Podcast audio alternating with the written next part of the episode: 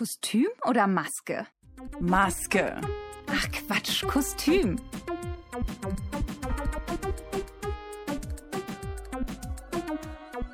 Zehn Minuten mit Katharina Paul. Ich bin Schauspielerin hier im Ensemble. Entweder oder. Kurz geschnackt. Mit Anna in der Kostümgarderobe im Volkstheater Rostock. Katharina, schön, dass du dir zehn Minuten Zeit nimmst und wir dich hier in der Kostümgarderobe treffen dürfen. Danke für die Einladung. Ist das ein Ort, den du gern hast? Ein bisschen wie so ein Wohnzimmer für SchauspielerInnen? Ja, klar. Also in der Kostümgarderobe verbringt man oft so die letzten langsam quälenden 30 Minuten, bevor man dann eben runter muss, die Zeit zwischen Maske und Auftritt. Und da kommt man noch mal zur Ruhe. Man kann noch mal einen letzten Blick reinwerfen in irgendeine schwierige Textpassage. Man ist noch mal für sich, vielleicht noch mal mit den engsten Kolleginnen und man tauscht sich noch mal aus, wo man äh, in sein Kostüm hineintaucht, was ja einfach auch mal sehr viel macht mit einem wo man auch seine privaten Sachen unterbringt, also sein Abschminkzeug, was man eben so braucht. Bist du gerade entspannt? Geht's dir gut? Ja, absolut. Die äh, Ferien stehen ja auch jetzt vor der Tür. Die können wir jetzt auch alle langsam gut gebrauchen. Danach geht es auch endlich wieder hoffentlich los mit dem Spielbetrieb, auf den wir uns alle schon hart freuen. Wir fiebern alle hoffnungsvoll dem Spielpausenende entgegen. Du hast das Fräulein Julie gespielt. Wie hätte sie auf den Beginn der Spielpause reagiert? Je nach Zeitpunkt im Stück. Wahrscheinlich entweder mit einer riesengroßen privat, privaten Corona-Party. oh Gott. Ah, ja.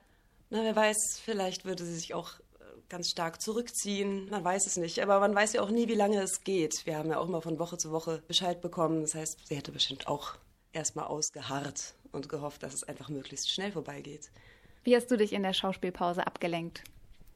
Mit Proben tatsächlich. Dadurch, dass wir abends ja auch alle nicht spielen, konnten wir sehr gut proben. Oft ist es ja so, wenn dann auch mal die Kollegen abends eine andere Vorstellung haben, kommt gar keine richtige Probensituation sonst zustande. Man hätte vielleicht einen Abend frei oder selbst eine Vorstellung, was auch schön ist, weil man dann auch mal auf einen anderen Trichter kommt. Aber man weiß halt auch nie, ob man die Premiere sein wird. Also es hat Pros und Cons. Dann kommen wir jetzt zu dir und unserem Entweder-Oder-Part. Mhm. Du wählst eine Antwort aus, du kannst aber auch immer dir eine viel bessere Antwort dazu überlegen. Stell dir vor, du bist auf einer Party eingeladen, aber deine privaten Klamotten sind aus welchem Grund auch immer alle plötzlich verschwunden. Auf dem Dachboden hast du noch das pompöse pinke Federkostüm aus Disco-Fieber und das goldene Ballkleid von Puntilas Tochter Eva. Mit welchem Kostüm würdest du auf der Party auftauchen?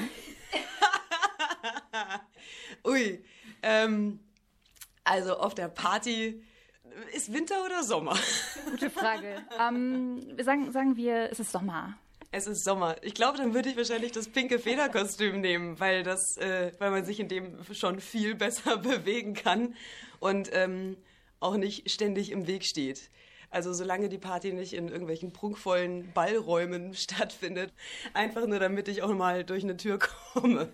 Wenn du auf der Bühne Dialekt sprechen müsstest, wäre das Kölsch oder Sächsisch? Uh, ich glaube, wenn ich es müsste, dann eher Sächsisch. Weil Kölsch kann ich leider überhaupt nicht imitieren. Und Sachsen habe ich zumindest einige so in meinem äh, Freundes- und Bekanntenkreis, die ich mal fragen könnte. Und habe ich es ein bisschen besser im Ohr. Was spielst du lieber, Tragödie oder Komödie? Oh Gott, ist das, das ist super schwer. Ich glaube vielleicht sogar lieber Tragödie, weil es oft dann eine stärkere, eine Tragödie ist oft eine stärkere Rutsche. Also man kann mehr noch ausrasten und muss es dann nicht in Wohlgefallen auflösen. Innen drin ist es oft sehr befreiend. Ist es dann einfacher, auf Kommando zu lachen auf der Bühne oder ja, zu Tode betrübt in Tränen auszubrechen? Das ist sehr abhängig vom Partner oder der Situation. Wenn, also manchmal fällt es total leicht, wenn man einen Partner hat, der einen da, ich sag mal, hinbringt, dann ist es easy, zu Tode betrübt zu sein oder zu denken, das kann doch nicht sein, dass mir das gerade passiert und dann funktioniert das ganz von selber. Beim äh, Lachen kann das natürlich auch passieren. Also es gibt ja nicht schön, nichts Schöneres, als wenn man eine Kollegin, Kollegen hat, die einen auf der Bühne wirklich in scheinendes Gelächter ausbrechen lässt. Aber also, per se ist nichts einfacher oder schwieriger. Was gefällt dir besser auf der Bühne? Aufwendiges Make-up und Haarteile oder schweres Kostüm? Aufwendiges Make-up und Haarteile. Weil das einen so stark nochmal verändert. Man selber, wenn man sich im Spiegel sieht, oft hat man lange die Augen zu in der Maske, man kriegt das gar nicht so mit und jedes Mal, wenn man sie wieder öffnet, hat man sich so stark verändert. Das ist sehr, sehr spannend und passiert, glaube ich, auch nicht jedem. Also ein totales Privileg an diesem Beruf, dass man sich selber so schnell verändert sehen kann. Wenn Profis dran sind, die es halt möglich machen. Ganz klar. Ist es einfacher, eine Rolle schnell wieder abzulegen oder verschmilzt du mit den Rollen im Alltag, dass sie dich quasi begleiten? Dass die Rollen mich im Alltag begleiten, es kommt eher selten vor. Also ich schaffe es, glaube ich, ganz gut, das an der Pforte abzulegen, wie man so schön sagt, oder wieder aufzunehmen. Gibst du quasi dem Pförtner deine Rolle? Ja, genau. Bitte verwalten Sie das, hängen Sie das auf, bis ich wiederkomme. Andersrum schon eher, also dass die eigene Stimmung oder worüber man allgemein so nachdenkt, was einen so umtreibt, dass man das in die Rollen einfließen lässt. Das passiert schon eher so rum. Zumindest bei mir, ja. Welches Thema würdest du eher in einem Stück behandeln wollen? Künstliche Intelligenz oder Gendergerechtigkeit? Künstliche Intelligenz. Also ich habe mich schon öfter damit beschäftigt. Das empfinde ich sehr, sehr interessant. Vor allem, weil wir gerade in einer Zeit leben, wo wir sehr gut beobachten können, wie künstliche Intelligenz von dem Verhalten vieler Menschen lernt. Also künstliche Intelligenz verwertet unglaublich große Informationen, wie Menschen auf sie reagieren und entwickelt dadurch ja auch ein Verhalten, auf das die Menschen reagieren. Also im Umgang mit dieser künstlichen Intelligenz. Das ist ein Wechselspiel, das mich sehr interessiert. Kann Theater die Welt verändern? Und wenn du sagen würdest ja, wie genau? Ich glaube nicht, dass es jetzt ein Stück, eine Produktion gibt, die jetzt die Welt verändern könnte. Aber ich muss schon sagen, dass ich zum Beispiel, also ich persönlich, durchaus mich verändert habe in meinem Leben oder Entscheidungen anders getroffen habe, weil ich bestimmte Theaterstücke gelesen, gesehen habe. Ähm, ob es die Welt verändern kann, weiß ich nicht, aber es kann sicher für einzelne Leute durchaus was verändern oder auslösen oder anstupsen. Ja. Dann kommen wir jetzt noch zu dir. Wenn du dir eine Sache aussuchen könntest, würdest du dann lieber fliegen können oder unter Wasser atmen? Fliegen. Fliegen, unbedingt. Ich habe auch diesen Sommer angefangen, meinen Paraglide-Schein zu machen. Also, ja, sofort würde ich fliegen. Ich habe auch ein bisschen Angst vor Wasser, vor allem tiefen Wasser. Aber vor Höhe gar nicht. Ich würde sofort, ja, doch, ein Vogel sein, das wär's. Träumst du oft vom Fliegen? Manchmal. Manchmal schon. Das sind die besten Träume. Aber ich kann es leider nicht, äh, ich kann es nicht produzieren, leider. Lieber immer mehr als genug Geld haben oder sehr viel Macht besitzen? Lieber immer mehr als genug Geld haben oder sehr viel Macht besitzen. Nein, dann lieber, lieber immer mehr als genug Geld haben. Mit großer Macht kommt sehr große Verantwortung. Das habe ich von Spider-Man gelernt. Wenn es denn gar keine Rolle spielen würde, man müsste sich erst mal dran gewöhnen. Vielleicht würde man auch dadurch verdorben. Aber das weiß man ja vorher nicht. Ne?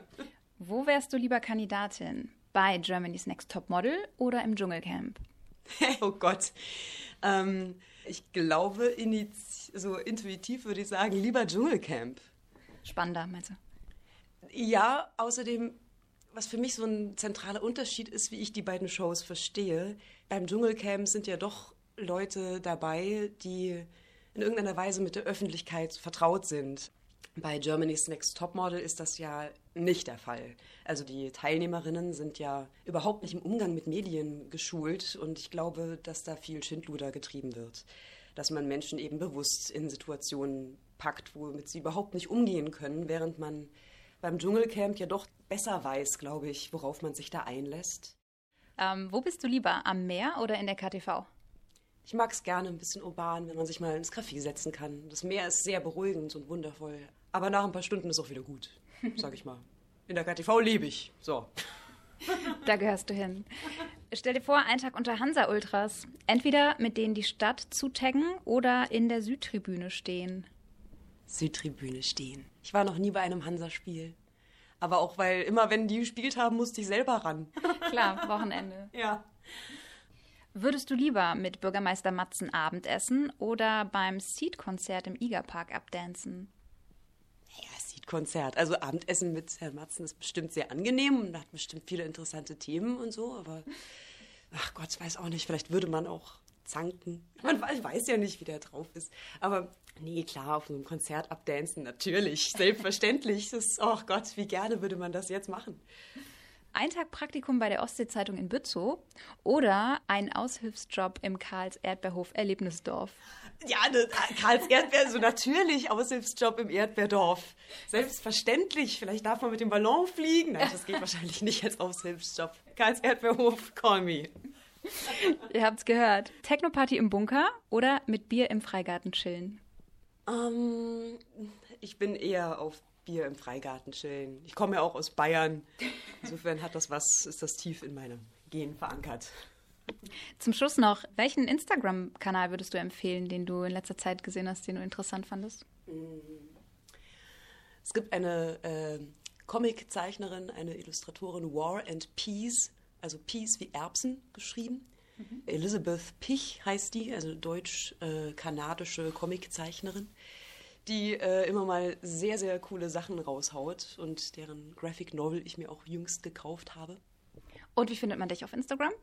Unter äh, das Punkt Paulchen. Wichtige Frage, wann kann man dich als Schauspielerin endlich wieder auf der Bühne sehen? So Gott will, nach den Ferien am 12.